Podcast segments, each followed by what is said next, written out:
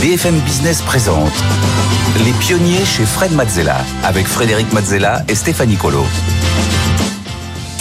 Bienvenue euh, dans Les Pionniers. Cette semaine euh, au programme, le tête-à-tête avec un recordman du monde euh, de vitesse en kitesurf, de vitesse sur l'eau à la voile, multiple recordman qui maintenant est devenu entrepreneur et crée une société pour qui va elle aussi aller chercher un record euh, de vitesse. Euh, nous aurons l'immense plaisir et l'honneur de recevoir Alex Kezerg. Et en deuxième partie, euh, c'est le pitch avec deux entrepreneurs. Cette semaine, Arthur Milran, fondateur de Better Off, et Kevin Rubris, fondateur de Mon Agile. Et enfin, en dernière partie, Fred répondra à vos questions via toutes les questions que vous avez envoyées hein, via la page des pionniers sur le site de BFM Business. Fred vous répond. Et tout de suite, c'est parti pour le tête-à-tête avec Alex Kezerg. Les pionniers chez Fred Mazzella. Le tête-à-tête. Bienvenue, euh, bienvenue Alex Kezerg. Tu es euh, recordman, quadruple recordman du monde de vitesse en kitesurf. Et tu es également fondateur de Sirocco. On va avoir le temps d'aborder tout ça, c'est passionnant. Euh, tu connais le principe du tête-à-tête. Mhm. Le tête-à-tête, c'est une exploration de ton esprit de pionnier, c'est de comprendre ce qui te motive, tes émotions, tes ressentis, quand tu fais toutes ces choses exceptionnelles. Et alors avant toute chose, je rappelle quelques chiffres quand même époustouflants sur ton parcours. Donc quatre fois champion et recordman du monde de vitesse en kitesurf. Deux fois recordman du monde de vitesse, toutes catégories confondues, en 2008 et 2010. Tu es l'actuel détenteur du record du monde de vitesse en kitesurf à 107,3 km/h en moyenne sur 500 mètres, puisque c'est comme ça que ça se mesure. Et tu es le fondateur de Sirocco, euh, donc à la tête d'une équipe de 20 personnes euh, depuis Marseille, pour encore battre un record de vitesse sur l'eau on, voit qu'il y a une vraie direction. Euh, alors donc, euh, on va commencer par, euh, par ta maîtrise de la vitesse un petit peu. Alors tu grandis à Port-Saint-Louis-du-Rhône et ta passion pour les sports nautiques, ça commence tôt? Les fesses dans le sable Ouais, directement. Je crois que j'ai des photos de moi avec... Oui, je suis sûr d'avoir des photos de moi avec des brassards sur une planche à voile. D'accord, et t'avais quel âge? Sur une planche à voile, donc déjà à quel âge? De, de deux ans. À deux ans sur une planche à voile. Oui, bah, j'ai mes parents qui, qui ont passé, euh, qui passaient tous leurs étés euh, au bord de l'eau aussi, et du coup, euh, ils m'ont Bon, ils m'ont mis sur une planche très très très tôt. D'accord. Oui, ton père était président du Wind Club. Ça? Oui, ça ah. remonte pas très longtemps, mais premier club de windsurf de Port-Saint-Louis. Alors, tu te, tu te lances pas tout de suite dans les exploits sportifs, tu, tu fais des études de marketing, euh, tu deviens commercial pendant trois ans. Tu mhm. t'imaginais quel futur à l'époque là? Derrière un téléphone. bon, Oui, tu voyais quoi? Non, non, je, le poste de commercial n'était pas là pour rien. Un, je vendais du matériel de kitesurf à des magasins, donc c'était quand même en contact avec ma passion. Mais, euh, mais c'est vrai que j'avais beaucoup de mal à m'imaginer euh, derrière un téléphone, derrière un ordinateur toute, toute ma vie. D'accord. Et donc, c'est en 2000 que le kitesurf arrive en France. Euh, et, comment il est arrivé dans ta vie? Tu te souviens de la première fois que tu as vu un kite? Premier contact, c'est mon papa qui avait acheté une, une aile euh, Wipika, donc les premières ailes qui sont arrivées en. C'est exactement ça, euh, qui sont arrivées en France. Et, la première aile de, de kite, c'est et bon, là, c'est des prototypes euh, avant, avant l'arrivée. Avant la wing Ouais, un peu. Et du coup, il est arrivé avec cette, euh, cette voile, ce cerf-volant. On a été l'essayer sur la plage. Je me suis fait une entorse au bout de, de 5 minutes. J'ai dit, ton truc, tu le gardes. Et je reviendrai euh, quand ça sera au point. Et puis, j'ai mis un petit peu de temps, mais... Et c'est les, les, frères Le Gagnou qui avaient inventé l'air gonflable, c'est ça? Des Bretons Ouais, ouais, deux frères bretons dans la, à la fin des années 70, début des années 80. Tu as commencé à t'entraîner alors, du coup, euh, à quel moment? Euh, réellement, euh, j'ai découvert le kite réellement en 2001. J'ai fait un premier stage et puis ensuite je m'y suis mis, je m'y suis mis à fond en 2002.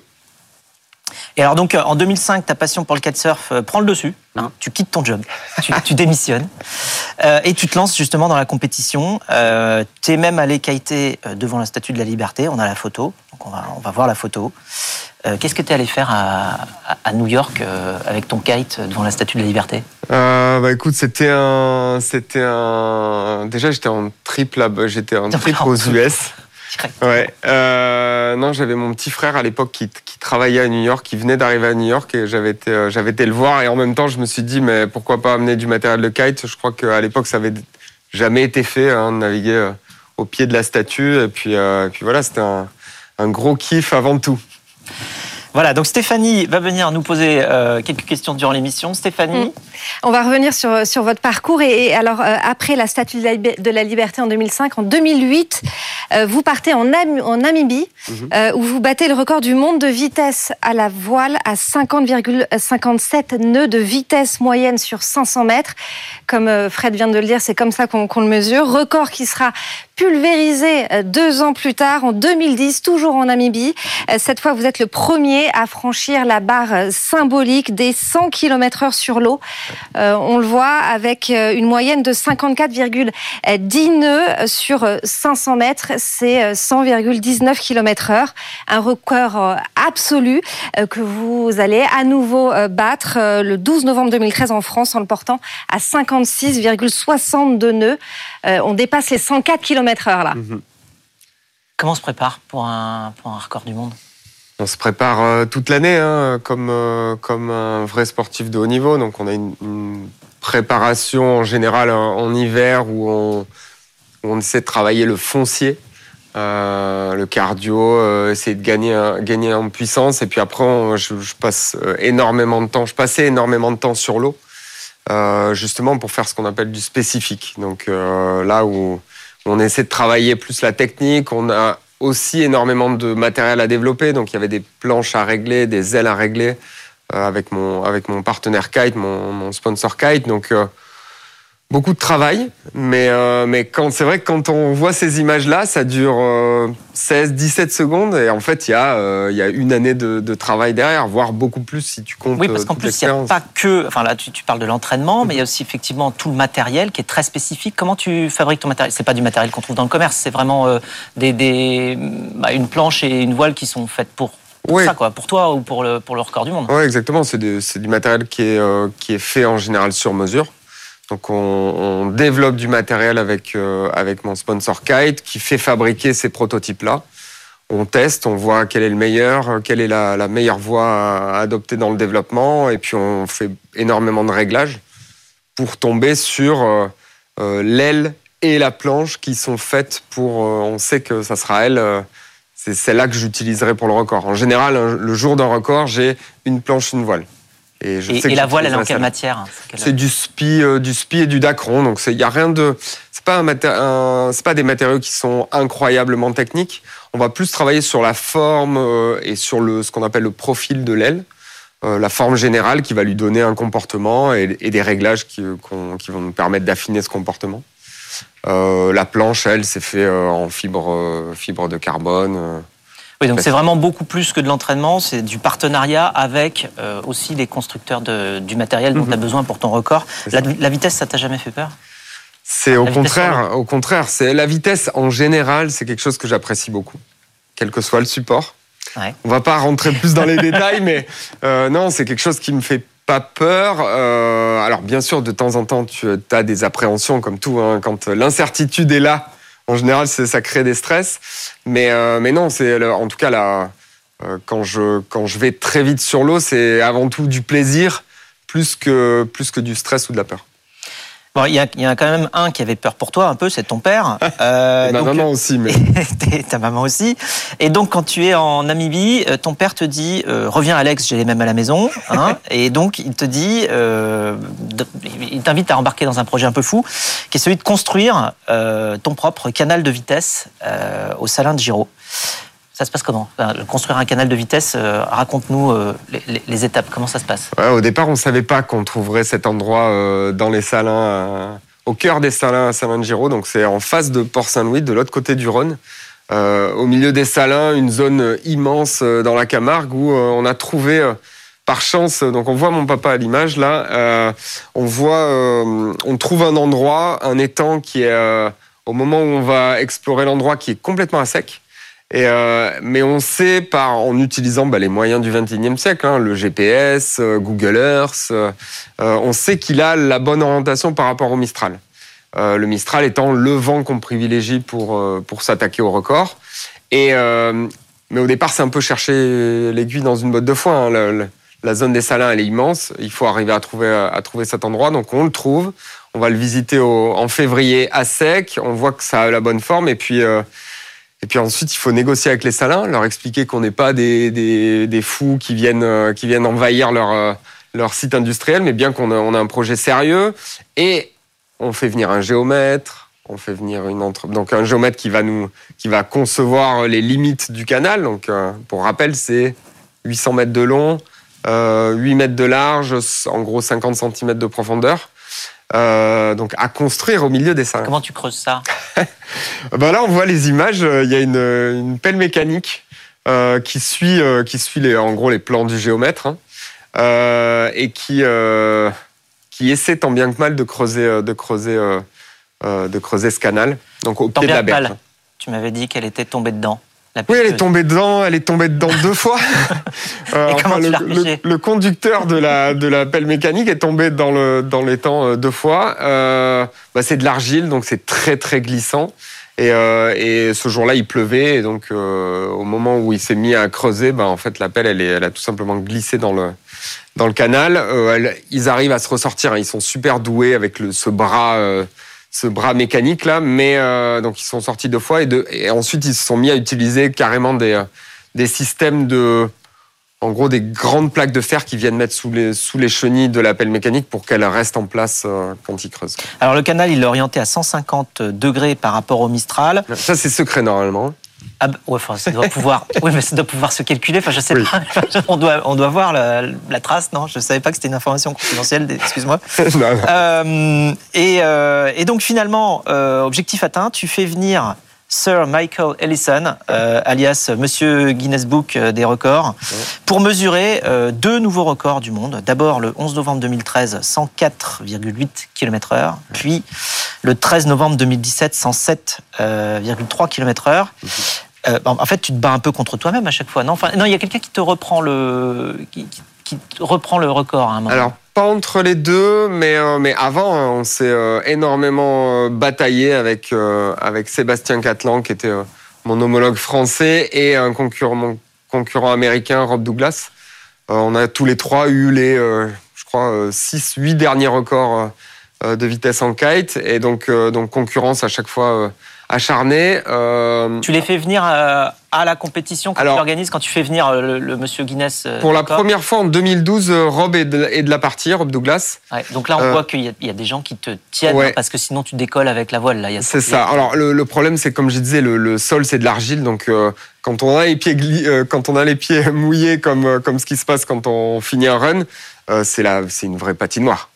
Donc on a besoin de j'ai besoin de personnes qui me réceptionnent à l'arrivée du euh, run pour justement me faire euh, me faire passer dans l'étang d'à côté qui me permet de remonter euh, en kite à la zone de départ.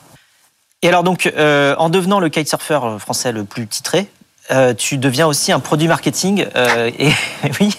Et comment tu gères justement la, la vente de ton image, la vente euh, d'Alex Kayser Comment ça se passe euh, ton quotidien euh, par la suite? Alors, je pense que c'est euh, avant tout grâce à mon à ma formation de, de marketeur que j'ai su me vendre tout au long de ma carrière. Mais mais je, le- dis assez souvent, c'est euh, je pense ma, capacité à raconter une histoire et à faire vivre euh, cette aventure que je vivais au quotidien, euh, d'ar- d'arriver à embarquer des partenaires qui bah, qui se retrouvent dans les valeurs d'un- d'une discipline comme la mienne où on va chercher l'exploit sportif, on va dépasser les limites.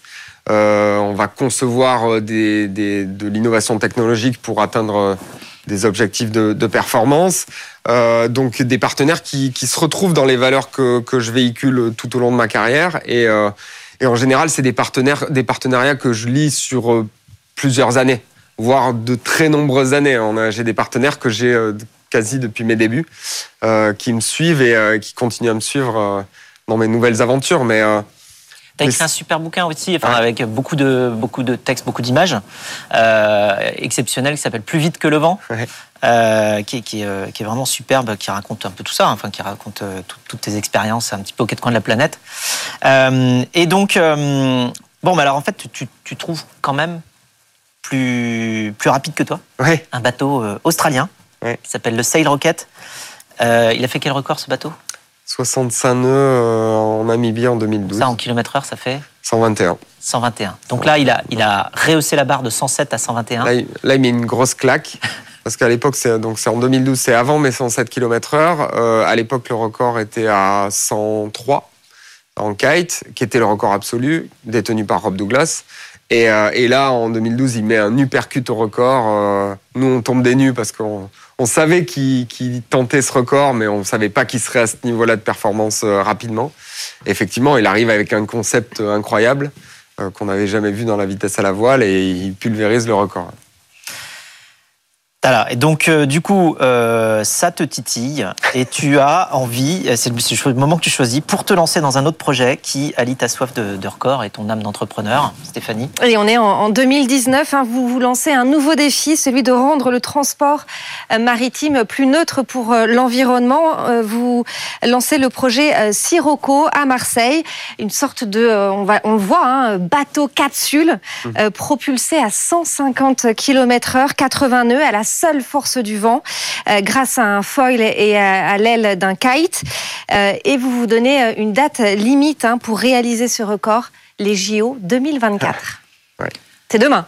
Eh, C'est dans pas longtemps ça. C'est, on va dire que c'est après-demain. mais oui, effectivement, la, la fenêtre de temps, elle est, euh, elle est euh, courte. Euh, mais on se dit que ça serait dommage de passer à, à côté d'un d'un coup de projecteur comme ça euh, sur Marseille, parce que euh, en, 2000, euh, en 2024, toutes les épreuves de voile des JO de Paris vont se passer à Marseille, donc ça va être un petit peu les JO de Marseille. Ouais. Et c'était, oui, c'est une, c'est une date qu'on aimerait bien, qu'on aimerait bien avoir pour, pour établir un nouveau record du monde de vitesse.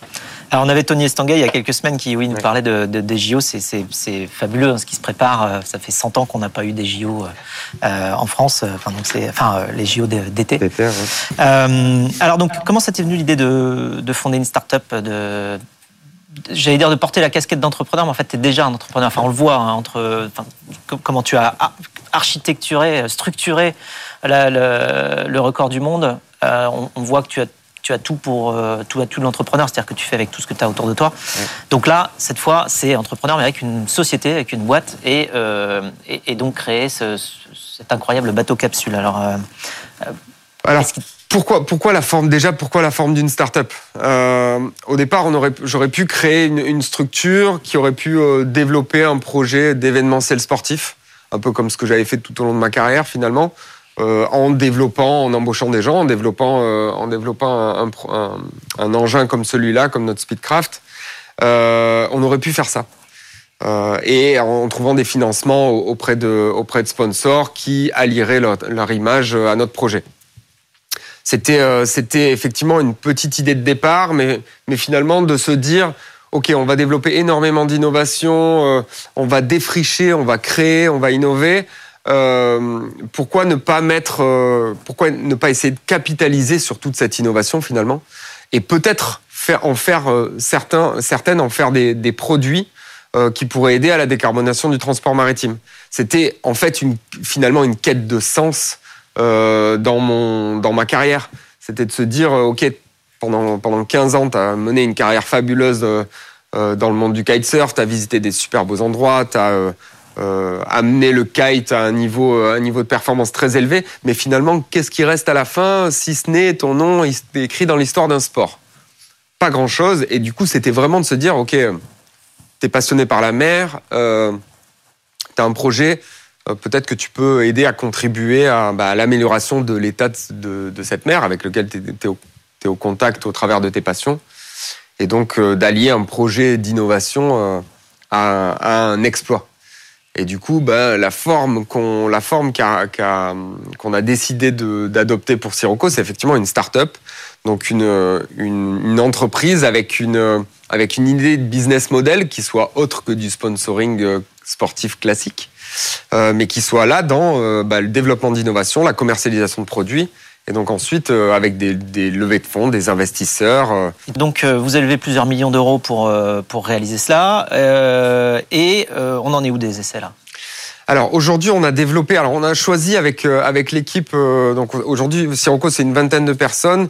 En majorité des ingénieurs, on a des docteurs en physique, on a des développeurs aussi, euh, qui euh, qui développent ce, ce- cet engin de, de vitesse. On a choisi une voie notamment liée à la sécurité, de développer un- une version à l'échelle un tiers de notre engin final, donc une version drone. Radiocommandée, on a vu les, images juste avant, euh, bah, qui va nous permettre, qui, est une véritable plateforme de recherche et développement et qui nous permet de prendre des risques sans réellement mettre, euh, mettre euh, bah, le, le risque humain au milieu, hein. sachant que moi je vais être le pilote de, l'engin que, que bon, l'équipe technique, on conçoit avec l'équipe technique. Et donc euh, autant ne pas prendre trop de risques euh, au tout début, euh, défricher avec ce prototype radiocommandé. Et là aujourd'hui on, on, apprend à voler avec ce prototype radiocommandé avant de designer la grande version qui fera 7 mètres de long avec une aile de, une aile de kite qui fera 50 mètres carrés. Aujourd'hui elle en fait que 19. Mmh. Mais c'est déjà, c'est déjà, déjà, assez imposant. Enfin, ouais. euh, c'est moins que ça quand on fait du kite en tant oui. que. Bah, L'aile, on va dire la taille moyenne, c'est 10-12 mètres carrés. Euh, oui. Là, on est sur du très grand kite déjà. Très grand. Et alors donc, euh, vous avez développé, donc grâce à cette recherche-là, euh, un logiciel mmh. pour les acteurs du transport maritime, justement, dans la logique d'avoir un impact positif et donc de diminuer la, la, consommation de certains bateaux. Tu peux nous parler de la manière avec laquelle il marche ce logiciel? Alors, c'était une véritable case à cocher dans le projet quand même, de, de développer de l'innovation et de l'innovation euh, à impact. L'idée, c'est qu'au départ, pour notre projet record, on avait besoin d'un logiciel qui nous permette d'évaluer la performance énergétique de tel ou tel concept pour savoir quelle voie, sur quelle voie partir euh, pour le projet record. Et en fait, ce logiciel-là, on l'a on s'est aperçu que ça répondait aussi à des, aux problématiques de, des transporteurs maritimes, à savoir d'améliorer l'efficacité euh, d'un cargo, l'efficacité énergétique d'un cargo ou d'un navire de croisière, euh, et d'avoir un outil qui leur permette d'optimiser euh, leur consommation énergétique, de simuler, pourquoi pas, l'implémentation de voiles sur un cargo, justement pour réduire la, la, facture, la facture énergétique et donc les rejets dans l'atmosphère. Et donc notre logiciel, on l'a fait évoluer. Aujourd'hui, c'est ce qu'on appelle une plateforme de jumeaux numériques. C'est un petit peu complexe, mais c'est une représentation numérique d'un bateau euh, qui reproduit très fidèlement le comportement de ce navire euh, en mer.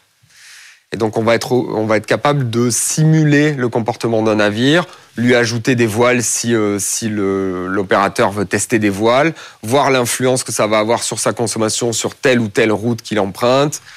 Ça va lui permettre de simuler ses consommations énergétiques et les optimiser afin de réduire l'impact environnemental le challenge dans le dans l'industrie du transport maritime, il est colossal. On a comme dans toutes les industries aujourd'hui, il y a des, euh, des étapes à atteindre et c'est une réduction de 50% des émissions de CO2 d'ici 2050. Mmh. Donc c'est un très gros challenge. Et puis 90% des produits qu'on achète euh, sont passés par un bateau euh, quelque part. L'impact du transport maritime, il est, il est euh, omniprésent dans notre quotidien. On s'en rend pas forcément compte, mais effectivement, toutes les marchandises que tu trouves dans le commerce aujourd'hui, elles sont transportées par la mer à un moment donné. Alors, tu as, eu la chance de faire du, du kitesurf dans des endroits magnifiques. Euh, quel est ton endroit préféré? Qu'est-ce que tu as envie de préserver? Euh... bah, C'est ces images-là. C'est euh, notamment un de mes derniers trips. Euh, bon, J'en ai fait plusieurs, hein, mais, euh, ça, c'est à Los Roques, au Venezuela. Un archipel qui est, une réserve naturelle.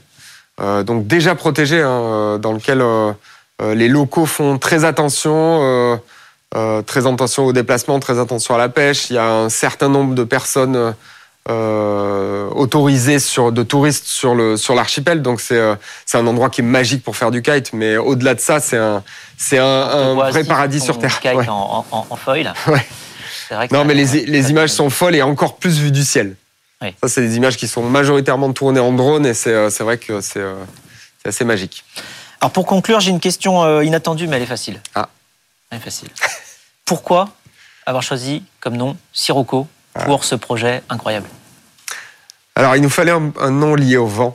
Euh, on aurait pu choisir Mistral, c'était déjà pris. Ah.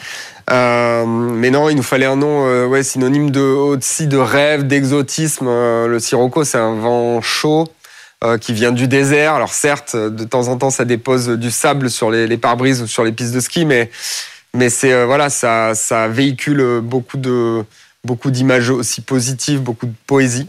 Et, euh, et ça, on y tenait euh, voilà, d'avoir un prénom, un nom qui soit évocateur de, de beaucoup de choses et, et, de choses bien. Merci beaucoup, Merci. Alex, de nous avoir fait euh, voyager euh, de record en record jusqu'à ce projet euh, incroyable de record de vitesse sur la mer et de projet de transition écologique pour le transport maritime. Merci beaucoup. Nous, on se retrouve tout de suite pour la deuxième partie. Les pionniers chez Fred Mazzella sur BFM Business.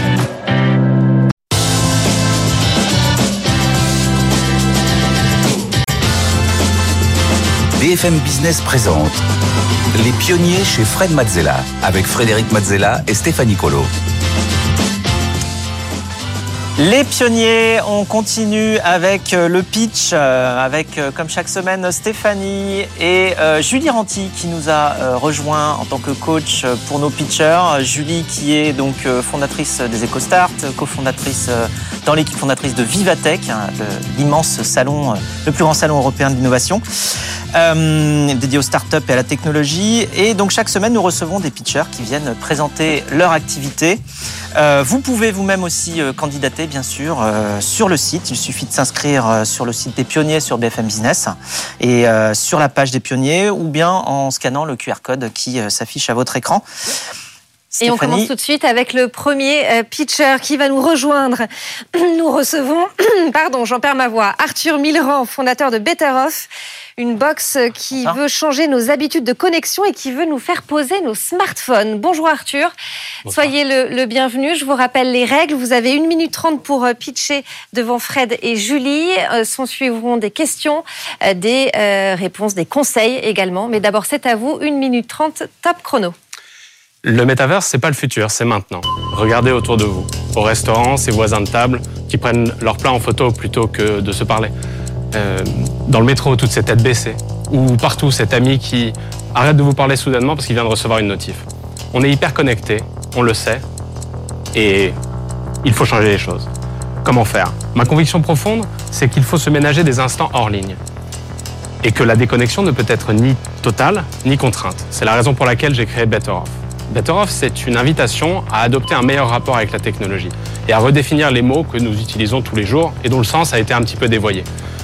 Par exemple, pour que la connexion ne soit plus qu'un login dans une interface, ou que le réseau social, ça soit avant tout les amis ou la famille, ou qu'on partage un petit peu moins de postes et peut-être plus de moments.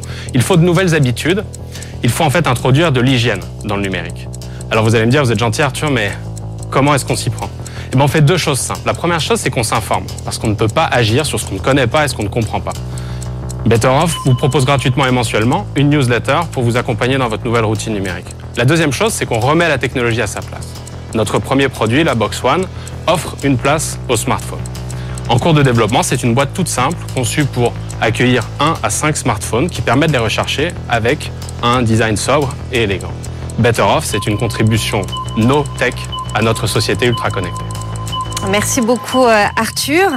Euh, Fred, tes questions oui, j'aurais bien voulu voir à quoi elle ressemble justement cette, euh, cette box. Alors j'ai fait des prototypes euh, qui, sont, qui sont chez moi, je ne l'ai pas apporté parce que c'est encore un stade assez early. En revanche, j'ai partagé, je ne sais pas si ça a été diffusé, mais des vidéos. Avec les mots. Avec, les mots, bah, c'est euh, une boîte de 20 par 10 par 10. Ah, Là, vous avez à l'image une boîte qui est une première modélisation 3D. Quand vous l'ouvrez, vous avez cinq petits compartiments pour les ranger. Et, les, et vous avez quatre trous pour pouvoir mettre des câbles et recharger votre portable. Pourquoi pas prendre une boîte à chaussures? Ben Pourquoi une boîte, ouais, du coup? Pourquoi, pourquoi pas juste le poser? Eh ben, Deux choses. La première chose, c'est si vous avez des, cigares, par exemple, si vous êtes amateur de cigares, euh, vous n'allez pas mettre des cigares dans une boîte à chaussures. De la même manière, cette boîte, elle est conçue exclusivement pour les smartphones. Si vous voulez mettre votre portable dans une, dans une boîte à chaussures, Better Off ne vous vendra rien, mais sera très content que vous entamiez cette démarche. D'accord, donc la valeur ajoutée, elle est principalement sur l'accompagnement pour réussir à moins utiliser justement son téléphone que sur la boîte elle-même la boîte elle-même, elle a une vocation qui est avant tout de donner envie d'acheter le produit. Donc elle veut être, il faut qu'elle soit belle, il faut qu'elle soit premium, il faut qu'elle soit pratique, il faut qu'elle soit conçue pour ça. Ça, c'est tous les plus. Ensuite, si elle vous est conçue, c'est-à-dire qu'on peut, euh, bah on, recharge, on peut recharger le portable dedans ou... Oui, c'est ça. C'est en fait c'est toutes les bonnes dimensions. Il y a des petits racks à l'intérieur qui sont tous les espacements pour toutes les marques. Si vous avez une grosse coque, petite coque, euh, moyenne coque, vous pouvez tout mettre dedans. Vous avez un câble pour pouvoir charger votre portable. Encore une fois, l'idée c'est de vous faire prendre conscience ça c'est la partie information, qu'il y a un sujet avec trop de connexions. Que c'est comme à un moment, bah, on s'est mis à se laver les mains.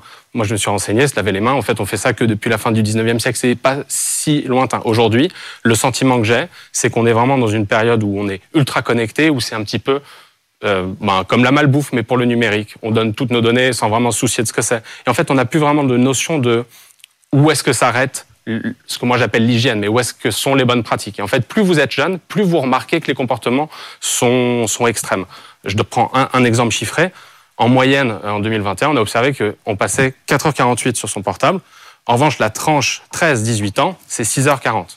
Et on touche, ça c'est dans une autre étude, 200 fois son portable si on dort 8 heures, donc c'est toutes les 5 minutes. Donc c'est énorme euh, en termes de réflexe. Et le mettre dans la boîte, ça a un côté performatif. Vous l'avez mis dans la boîte, il s'est rien passé, c'est pas bloqueur d'onde, ça sonnera, vous n'êtes pas injoignable, vous avez tous les bénéfices. En revanche, quand vous êtes allongé dans votre, dans votre canapé et que vous avez une notif, vous n'allez pas la regarder. Peut-être que vous allez juste continuer ce que vous faisiez. Julie, peut-être euh, euh, tes remarques sur la forme du pitch d'Arthur. Eh ben déjà, je trouve que Arthur, tu t'exprimes euh, extrêmement bien, extrêmement clairement. Euh, donc ça, c'est très agréable de t'écouter. Euh, ton accroche euh, sur euh, le métaverse euh, est très captivante. On se dit, enfin, tu, tu nous, tu nous accroches tout de suite euh, dans ton pitch. Donc ça, c'est hyper agréable. On se dit, ah, euh, t'éveilles notre curiosité. Euh, après, t'expliques bien le, le why. Pourquoi est-ce que tu as voulu euh, participer à nous faire consommer un peu moins nos téléphones portables? En revanche, je trouve que ta réponse, enfin, tu vois, j'ai regardé le timing, tu nous tiens en haleine pendant une minute jusqu'à ce qu'on sache ce que c'est Better Off. Donc tu dis pourquoi tu le fais, pourquoi tu le fais, pourquoi tu le fais, et à un moment tu dis Better Off c'est, et là tu continues d'expliquer pourquoi tu l'as fait, mais tu ne dis pas ce que c'est. Le terme de boîte et même de newsletter éducative, ça n'arrive qu'au bout d'une minute, donc quasiment vraiment sur la fin de ton pitch. Et on a un peu peut-être le risque de décrocher avant. Donc ça, je le mettrais quand même un petit peu euh, plus tôt. Euh, je mettrais également plus de data chiffrée, euh, parce que tu restes beaucoup sur des concepts, tu as des exemples parlants de situations. Mais il manque des chiffres. En fait, là, dans ton déroulé, et en répondant aux questions de Fred et Stéphanie, quand tu as dit euh, c'est 4h48 euh, de temps d'usage quotidien, 6h40 pour les plus jeunes, bah, enfin, là, on, on prend la mesure quand même du, du problème et, et vraiment de, de ce qu'il faut corriger. Donc, introduis-le, ça, dans ton pitch. Je pense que c'est hyper important. Et je mettrai aussi rapidement dans ton pitch, j'insisterai un peu plus sur ce que c'est cette box et pourquoi elle est plus intéressante qu'une boîte à chaussures. En fait, si tu dis juste, euh, on, fait une on fait une boîte, on se dit, bah, ok, enfin, la réaction, c'est, on a tous des tiroirs chez nous, on a tous des boîtes à chaussures. Donc, qu'elle soit hyper design, qu'elle recharge le téléphone. Enfin, tu vois, je pense qu'il faut que Hmm. tu insistes sur pourquoi elle est canon et pourquoi on la mettra pas dans notre boîte à chaussures. C'est marrant parce que quand, euh, quand tu as exposé le concept, moi je m'attendais à ce qu'effectivement il y ait des systèmes de blocage. Euh, je sais pas, bah, Ouais, sans aller jusqu'à la décharge électrique quand tu essayes de reprendre ton portable euh, et que ça fait juste trois minutes que tu t'es déjà posé, mais enfin, euh, et, et en fait non, c'est juste, euh, c'est un, c'est un outil d'aide au passage à, au, au non, au non numérique, enfin au non, euh, C'est ça. à la non utilisation. Mais c'est sans contrainte et c'est pas total. C'est-à-dire qu'en gros, il y a plein de choses sur le marché qui existent. Ça aurait pu être une de vos questions. C'est quels sont les concurrents Donc il y a des concurrents qui sont des applications, mais en fait les applications c'est un côté addictif aussi. C'est-à-dire que si on Oui. vous donne de la récompense, vous avez des lumières qui s'allument, vous avez des points, vous avez de la gamification dans une app, en fait vous allez devenir accro à l'app qui vous déconnecte, ce qui est en fait complètement contradictoire. De la même manière, vous pouvez pas non plus aller vivre euh, dans une zone où il n'y a pas Internet, sinon vous vous déconnectez complètement. Et la digital detox n'est que temporaire. Donc tout ça, c'est des choses qui justifient et qui m'ont conduit à créer Better Off parce que c'est le, bah, le trou dans la raquette, donc contribution modeste, je le conçois, mais contribution quand même.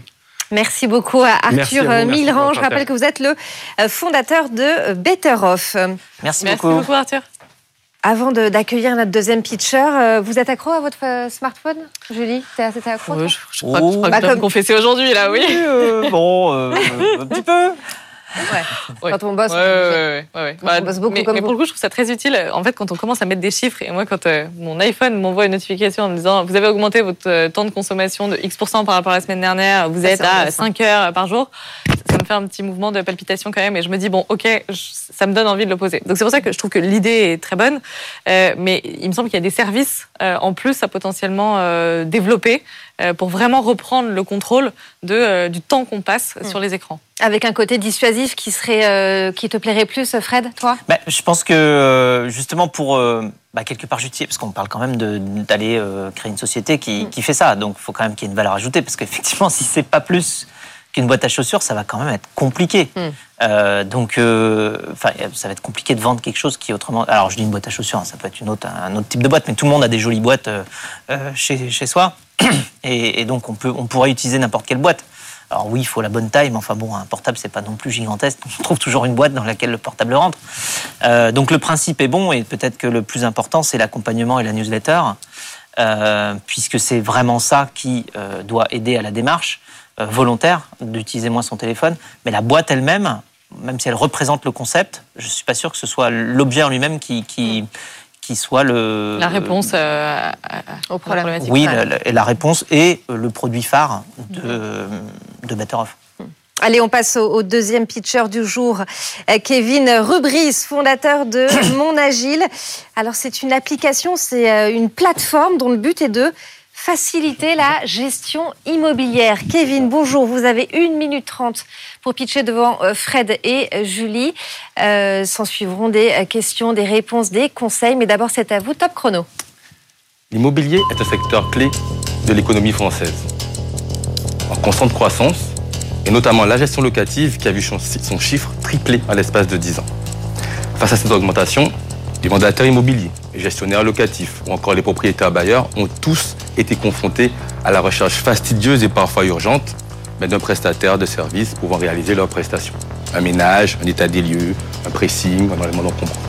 Mais sachez qu'aujourd'hui, grâce à Mon Agile, le nouveau couteau suisse immobilier, vous pouvez accéder à la carte à prix fixe et en 48 heures à toutes les prestations nécessaires à la gestion de votre bien, aussi simple que de réserver un covoiturage. Comment direz-vous ben, C'est très simple. Toutes ces prestations chronophages et énergivores sont disponibles et programmables où, quand et comme vous le voulez depuis notre application web et mobile. C'est plus de 500 prestataires certifiés par nos équipes qui réaliseront vos demandes. D'ailleurs, ces demandes, vous pourrez faire le suivi en temps réel et à distance. Nos prestataires sélectionnent leur zone de chalandise ainsi que l'ensemble des prestations qu'ils souhaitent réaliser et travaillent avec nous sur une tarification forfaitaire et fixe qui nous permet de fluidifier la mise en relation et de simplifier l'accès à l'ensemble des utilisateurs. Je suis Kevin Rubris, le fondateur de, cette solution, de cet outil, et j'invite l'ensemble des acteurs, aussi bien professionnels que particuliers, à découvrir notre solution sur www.monagile.fr. Et c'est simple, faut pas oublier, avec Mon Agile, c'est vous qui décidez. Merci beaucoup, euh, Kevin Rubris. On notera que vous avez fini juste avant le chrono. Fred, est-ce que tu as des... Très bon timing. Est-ce que tu as des questions euh, Oui. Euh, quels sont les obstacles aujourd'hui à ce que ça, ça, se passe ou ça existe Et comment font les gens aujourd'hui qui ont justement la problématique que vous résolvez, qui est d'aller trouver des personnes pour les accompagner quelque part dans la démarche de, de gestion locative? Comment ça se passe aujourd'hui? Alors c'est simple aujourd'hui. On va prendre le cas, parce que nous, on travaille aussi bien en B2B qu'en B2C. Notre, notre cible prioritaire aujourd'hui, c'est le B2B. Ce sont les, agences immobilières, les gestionnaires locatifs, qui ont justement généralement leur pool d'artisans. D'accord? Ils ont leur zone de chalandise, ils ont leur pool d'artisans. Sauf qu'en cas de, flux tendu, notamment pendant les périodes d'entrée ou de sortie, bah, pendant les scolaires notamment, ils ont manque justement de main-d'œuvre et manque de réactivité, de disponibilité des prestataires.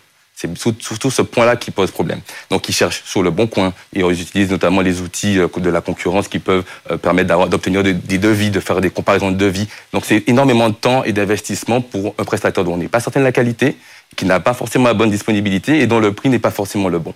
Et justement aujourd'hui on dit qu'avec mon agile, vous pouvez avoir vos, prestataires. Nous, on est une solution complémentaire qui peut venir aussi bien réaliser avec vous des prestations complémentaires d'un point que des prestations récurrentes. Donc aujourd'hui, on a principalement des agences immobilières qui ont des pôles de gestion et qui nous utilisent pour les prestations. On a également des particuliers qui, euh, en cas de besoin, quand eux, ils ne peuvent pas réaliser eux-mêmes leurs prestations, ben, nous sollicitent en indiquant où, quand et comment. Et nous, nous on réalise et on met, en, on met en, relation directement avec le prestataire de sa zone de chalandise et professionnellement euh, adapté à la prestation demandée. Alors en chiffres, euh, si on est rapide aujourd'hui, mon agile, c'est quoi?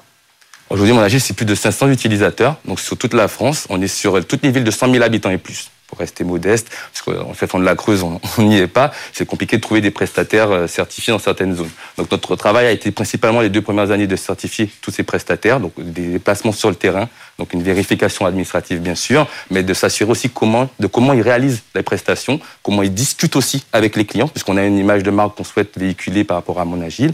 Et aujourd'hui, ça fait trois ans donc que la société euh, euh, est créée, mais depuis un an qu'on est commercialisé officiellement en démarrant en Ile-de-France, dans les Bouches Rhône et dans la, Guadeloupe où je suis, d'où je suis originaire. Et vous parlez d'outils de la concurrence. Oui. Qui est cette concurrence Alors aujourd'hui, comment, à quoi elle ressemble Étant donné qu'on est sur un, outil un peu, un peu innovant dans l'idée, puisque c'est vraiment des prestations à la carte qu'on souhaite proposer. La concurrence aujourd'hui propose plutôt des solutions ben, complètes. Donc on est dans des conciergeries un peu plus classiques qui ont euh, leur, leur, euh, leur, pool de prestataires. On peut aussi regarder du côté du numérique avec euh, travaux.com ou des sociétés, de sociétés de ce type. Mais ces sociétés ont, la contrainte de justement mettre en relation l'ensemble des prestataires avec un système de devis, de comparaison de devis et qui est souvent payant pour l'ensemble des prestataires qui souhaitent s'inscrire sur cette plateforme. Nous, on est totalement gratuit. Justement, l'idée, c'est qu'on certifie de manière très stricte nos partenaires, mais ils ont accès à l'outil, ils l'utilisent en illimité, justement, pour répondre à l'ensemble de, leur, de leur, des offres qu'ils pourraient recevoir. Donc l'idée, c'est vraiment d'apporter le service clé en main à l'ensemble de nos, de nos clients, quels qu'ils soient, encore une fois, professionnels comme particuliers, mais avec des prestataires certifiés, on est sûr du résultat, et avec un système de sécurisation aussi qui permet de, de s'assurer que les prestations sont bien faites. Julie, euh, qu'as-tu pensé pardon, de, de la forme du pitch? Euh, déjà, Kevin, je trouve que tu t'exprimes euh, très euh, clairement, très posément, avec un bon rythme. Donc ça, c'est toujours très bien dans un pitch. Mhm. tu as bien déroulé tes idées de manière assez structurée. Mhm. Il y a deux, trois points que j'améliorerais sans doute.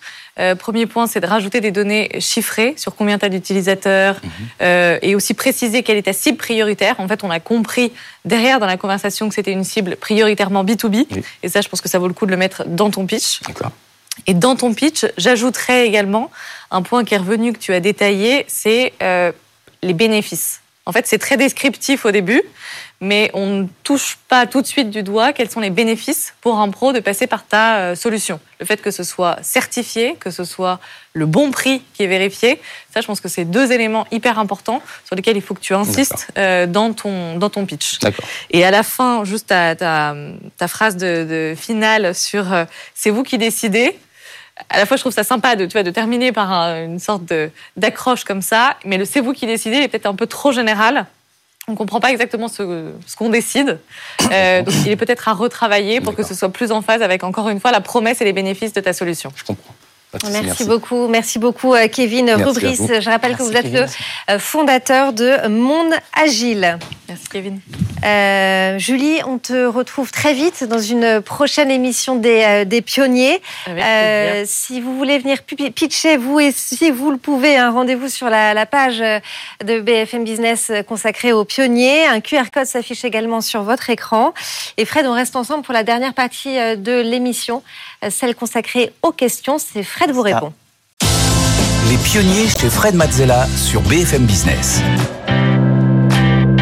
On continue avec euh, vos questions les questions euh, dans cette partie de l'émission qui s'appelle Fred vous répond.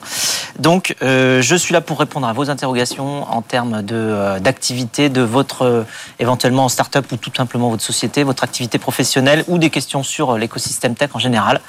Et donc cette semaine. Et pour poser et pour poser les questions, hein, c'est très simple. Hein, ça se passe par écrit ou par vidéo.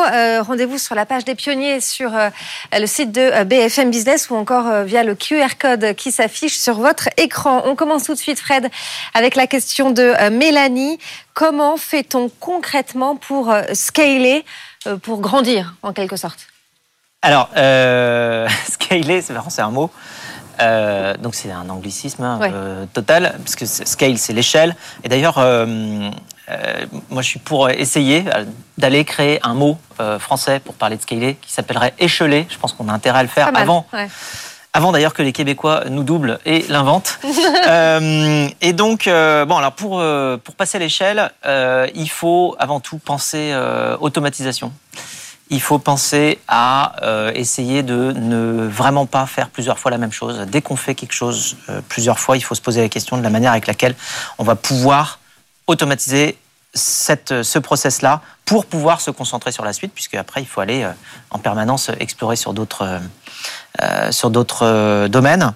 Euh, et l'avantage évidemment de l'automatisation, c'est que ça permet à chacun, enfin, d'aller se concentrer, enfin, de garder les tâches humaines pour une autre valeur ajoutée que répéter tout le temps la même chose. Ce qu'il faut voir, c'est chez Blablacar en 2006. on était quatre et il y avait 10 000 inscrits, 10 000 membres. Donc ça faisait 2500 membres, on va dire, par personne. Et là, maintenant, on est plus de 500 personnes, mais pour 100 millions d'inscrits, ce qui fait 200 000 euh, membres par, euh, par personne. Donc il fallait automatiser les process. Voilà, on est passé de 2500 euh, membres à 200 000 par collaborateur, évidemment. Et donc ça, ça se fait évidemment en, en, allant automatiser les process. Et puis il faut aussi beaucoup anticiper, aussi bien au niveau des recrutements, des coûts et des revenus, bien sûr, et éventuellement penser à une levée de fonds pour, pour accélérer. Et ça, ça se prépare toujours beaucoup à l'avance. Donc, mm. scaler, voilà, c'est à la fois automatiser et anticiper. Échelonner. Échelonner, ça marche aussi, ou écheler. Mais c'est vrai que scaler, c'est un mot qu'on utilise tous. Euh, parce qu'on n'en a pas vraiment. Enfin, on peut passer en échelle en, français, mais, mais c'est un peu long de passer à l'échelle. Mmh, mmh. Allez, on passe à la deuxième question, celle de Célia. Comment réagir face à un client mécontent, notamment à l'heure des réseaux sociaux? Alors c'est Bill Gates qui a une, qui a une phrase que j'adore, euh, qui dit I love unhappy customers, c'est-à-dire euh, j'adore les clients insatisfaits. Ça paraît un peu euh, paradoxal au début, mais la raison pour laquelle il dit cela, et il a 100% raison, c'est que un client insatisfait, ça permet de faire progresser le produit, parce qu'en général, il, faut, il faut être dans la, dans la logique qu'un client qui se plaint, il a raison. Et que si on était dans la même situation que lui, fort probablement, on se plaindrait de la même manière.